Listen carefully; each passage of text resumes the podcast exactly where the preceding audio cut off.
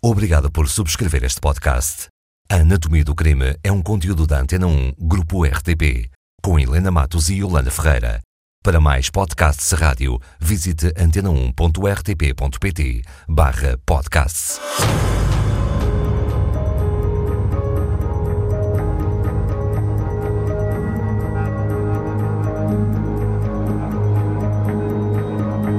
Nome da vítima. Maria Madalena. Crime. Envenenamento. Local. Ela morre em Coimbra, mas tudo deve ter acontecido em Viseu. O telefonema anónimo.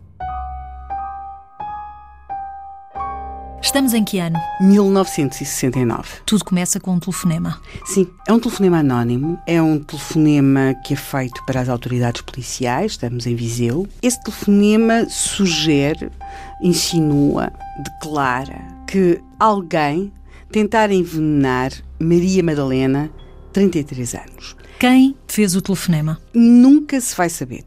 Ou seja, eu acredito que muitas pessoas em Viseu tinham a convicção forte sobre quem tinha sido essa pessoa que num dia tinha pegado no telefone e tinha, sem se identificar, feito uma afirmação desta natureza tão grave.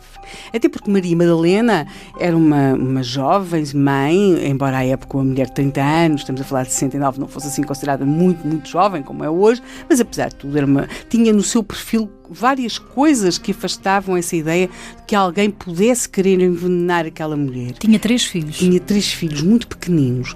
Em 1969, o mais velho teria cinco anos, depois havia um quatro e um bebê de dois. Portanto, estamos a pensar numa mãe, uma mãe com três filhos, três filhos tão pequenos, mas eh, não é apenas uma acusação no sentido de levantar de uma suspeita, no, no caso do desaparecimento de uma pessoa, de que ela pode ter desaparecido de forma não natural, mas a ideia de que alguém pode querer envenenar uma mulher com este tipo de perfil. Era preciso perceber as razões. Sim, essa voz, essa voz anónima, esse telefonema anónimo, do qual iremos ouvir falar quando a morte de Maria Madalena der origem a um julgamento, esse telefonema anónimo vai ser de facto referido pelo ajudante do Procurador da República e, e vai, sobretudo, explicar como esse telefonema foi importante para que se iniciasse o processo de investigação.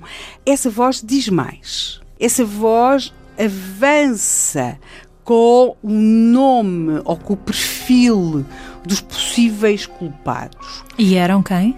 No perfil dos possíveis culpados está uma Maria Salomé. Maria Madalena, Maria, Maria Salomé. Salomé. Muito bíblico. Exatamente, para mais são irmãs.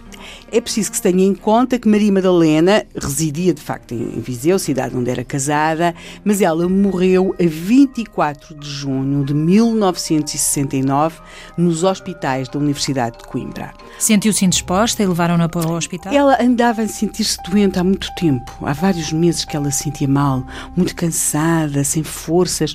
Os médicos, perante o que o óbito, vão achar que se pode estar de facto diante de um caso de envenenamento que depois vem de facto a ser confirmado. Podia não ser uh, propositado, exatamente, podia ter ingerido algo. Podia ter sido de uma forma negligente. Uhum. E depois a grande questão é onde Porquê? O que é que esta mulher fez? O que é que pode ter acontecido na vida dela que explica esta situação tão anómala? E chegaram e... à resposta? Bem, para já há um nome, o tal nome Salomé, dizem alguns que pode ter sido Salomé, mas aquilo a que se vai chegar é que talvez não tenha sido Salomé, talvez tenha sido por causa de Salomé.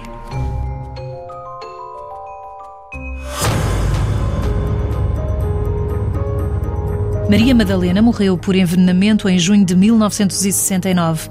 A seguir, alguém faz um telefonema anónimo. E faz esse telefonema anónimo para as autoridades policiais. Não só diz a palavra veneno, como diz um nome. Um nome de mulher, Maria Salomé. O telefonema anónimo. Este telefonema anónimo foi utilizado seis meses depois, em janeiro de 1970, quando o caso vai a tribunal. Note, naquilo que a Yolanda disse, há duas coisas a frisar. Seis meses depois. É um julgamento que tem lugar muito, muito, muito pouco tempo depois do, do crime ter acontecido. Os factos terem acontecido, aliás, só o tribunal é que pode chegar ou não à conclusão se houve ou não crime. Porque havia provas? É, Foi tão sim. rápido assim? É, havia provas e há confissões e há tudo isso. Temos dois, dois réus.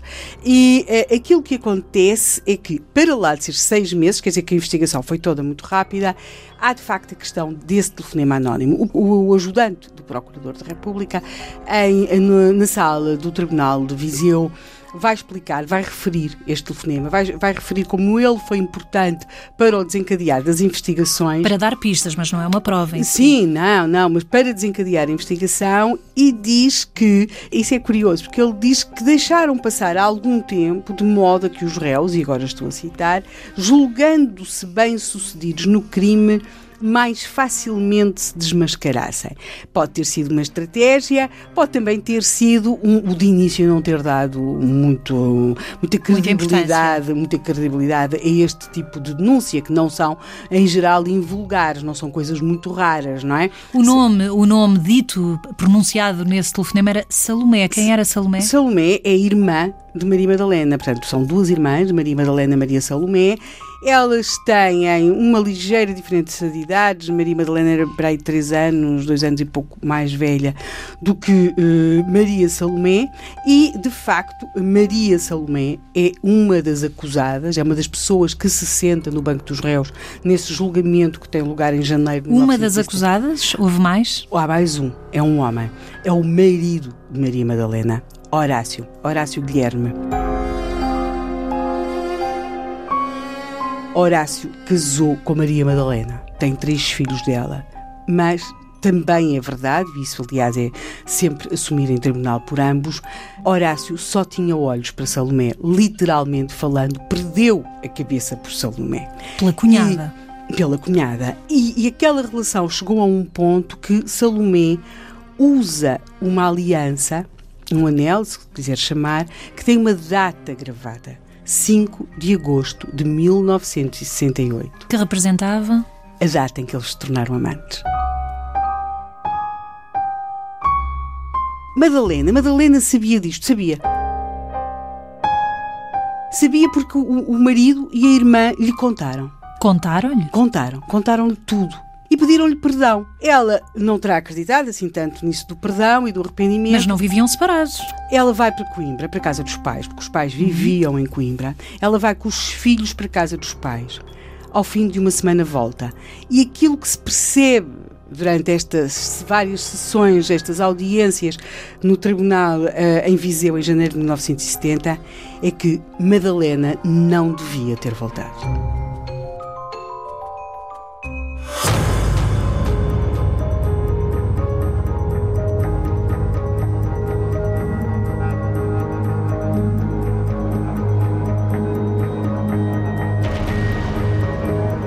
Duas irmãs, um marido, uma morte.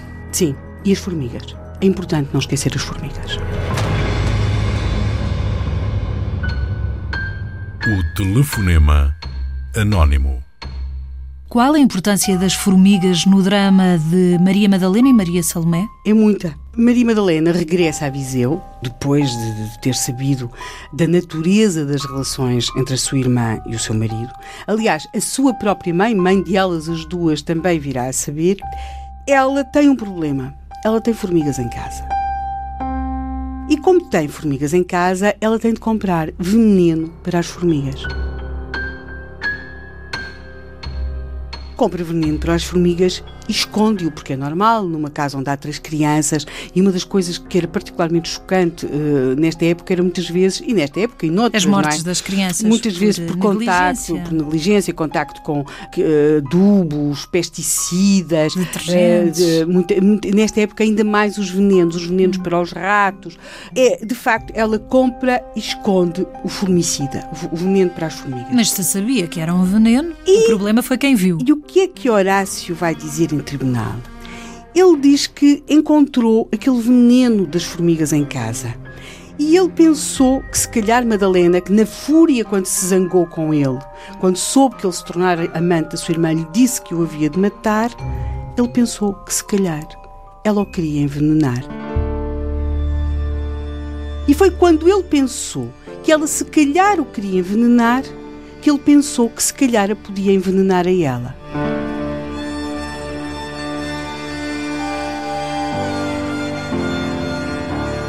Curioso, ele vai em tribunal dizer que a ideia do envenenamento de modo algum lhe foi dado por Salomé, coisa que de facto ele tinha confessado à polícia quando começou a investigação para o processo e quando faz, eh, quando faz a sua confissão inicial.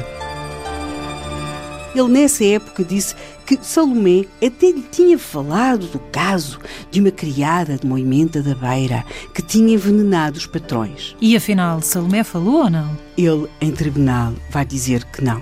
Que Salomé nunca lhe falou do caso Estava da criada de Moimenta da Beira.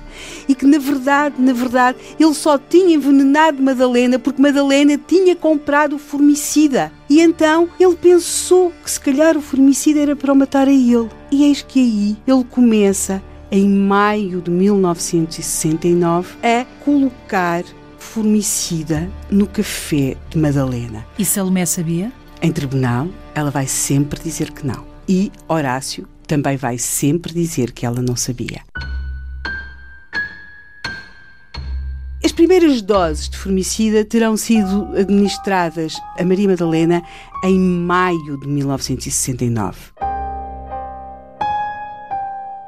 As últimas em junho e ela morre, e é muito importante esta data. Ela morre 24. a 24 de junho de 1969. Porquê é que é importante? A 20, porque a 20 de junho, quatro dias antes, Horácio oferece a Salomé uma fotografia sua. Nela está escrito: Ofereço-te esta foto com intenso amor puro e sincero, teu que te deseja com todo o coração. Mas foi a Salomé, por isso. Quatro dias depois, morreu a Madalena.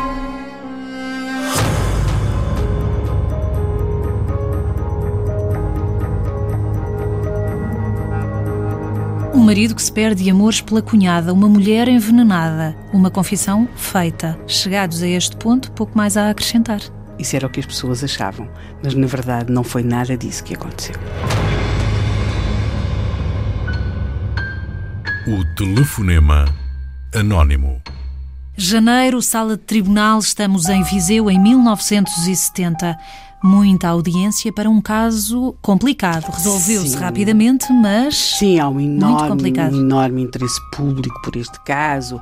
Nós percebemos como, por exemplo, a acusação tem inúmeras testemunhas, a defesa lá consegue arranjar quatro que dizem muito pouco, portanto percebe-se claramente de que lado é que está a população de Viseu, está pela, pela morta, pela vítima, por aquela mãe de, de três filhos que, morreu, que foi envenenada, para mais envenenada por um marido. Talvez... Sendo que já não não tinham nada a encobrir porque tinham contado toda a verdade a Maria Madalena do caso entre o marido, Maria Madalena, e a irmã, Maria Sim, Salomé. Mas, mas a verdade é, como estava escrito naquela fotografia, teu que te deseja com todo o coração, quer dizer, Maria Madalena continuava a ser um obstáculo na consumação desse desejo, embora depois há detalhes terríveis em tribunal. Há a vizinha, a amiga de Maria Madalena, que, que diz que ela tinha confessado que de facto o marido lhe tinha dito que já tinha acabado a relação com a irmã, mas que ela achava muito estranho, porque eles demoravam sempre os dois muito tempo na casa de banho, os dois.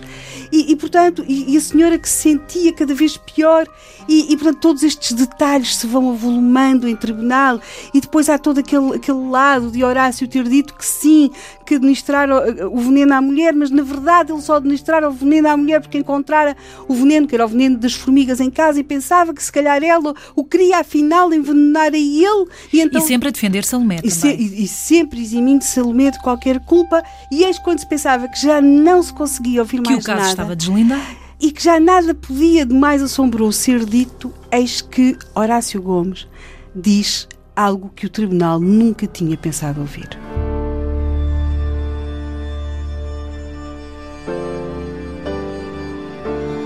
Quando se pensava que nada mais iria surpreender aquele tribunal, eis que Horácio Guilherme explica. Ele começara, na verdade, como o tribunal sabia, por diluir o veneno no café que dava à mulher. Mas, na verdade, ele depois passara a injetar-lhe. Como Maria Madalena sobretudo por causa do veneno. Estava cada vez mais fraca, levava a vida nos médicos. Os médicos receitaram-lhe várias terapias, uma das quais com injeções. Eram, aliás, duas injeções que tinham de ser dadas a seguir uma à outra. E o que acontece é que ele, como era muito comum na época, as pessoas davam injeções umas às outras. Davam em casa. Em casa. E ele ofereceu-se para dar as injeções à, à sua esposa, Maria Madalena. E é aí que ele troca o medicamento pelo veneno. É a explicação que dá. E diz que o fez não uma, mas sim duas vezes. E depois, para rematar tudo isto, talvez sem consciência da gravidade das declarações que tinha feito, ele conclui, e cito, cometi efetivamente o delito, mas não foi tanta assim a quantidade que dei à minha esposa. Não há dúvidas na intenção. A verdade é que ao ouvirem isto, o, o, o, julgamento tem correspondentes dos jornais nacionais, dos jornais de Lisboa, e no dia seguinte os títulos são uh, no Diário Notícias, no século para lá, depois da imprensa local, coisas como sensação em Viseu, admitiu no tribunal ter morto a mulher com injeções de formicida, a irmã da morta não aceita a acusação de cumplicidade. E depois vêm os detalhes perturbantes, era um caso do médico que diz eram duas injeções e tinham de ser dadas a seguir uma, uma à outra. Declara ao médico, que também tem de ir a tribunal, o tal médico tinha receitado as injeções, e é claro que tinha receitado injeções de medicamento, não tinha receitado injeções de formicida. Com tudo isto, não há grandes dúvidas sobre quais uh, é que iam ser as penas. As penas são bastante pesadas, 22 anos para Horácio, 18 para Salomé. Porquê para Salomé se sempre negou e negou a cumplicidade? Mas não foi esse o entendimento do tribunal. Os dois são condenados a pagar uma indemnização aos filhos da vítima, que são também filhos de um dos réus e sobrinhos da outra ré, foi uma, uma pena, uma indenização estabelecida em 80 mil escudos. A enorme multidão que aguardava a leitura da sentença à saída do tribunal reage com satisfação ao ouvir as condenações. 80 mil escudos corresponderia hoje a mais ou menos... Mais, mais de 20 mil euros, mais de 20 mil euros. E sobretudo a questão das penas, das severas penas de prisão, uh, vão dar à população que assiste e que estava à espera da, da leitura da sentença a ideia de que foi, foi feita justiça. Foi feita justiça e eh, a verdade. Mas Maria Madalena morreu. Maria Madalena morreu e para todo sempre nos autos ficou aquele acumular de provas, de perícias. E a fotografia? E no meio dessas provas ficou a tal fotografia onde Horácio escrevera para Salomé enquanto esperava que o veneno atuasse em Madalena. Ofereço-te esta foto com intenso amor puro e sincero, teu que te deseja com todo o coração.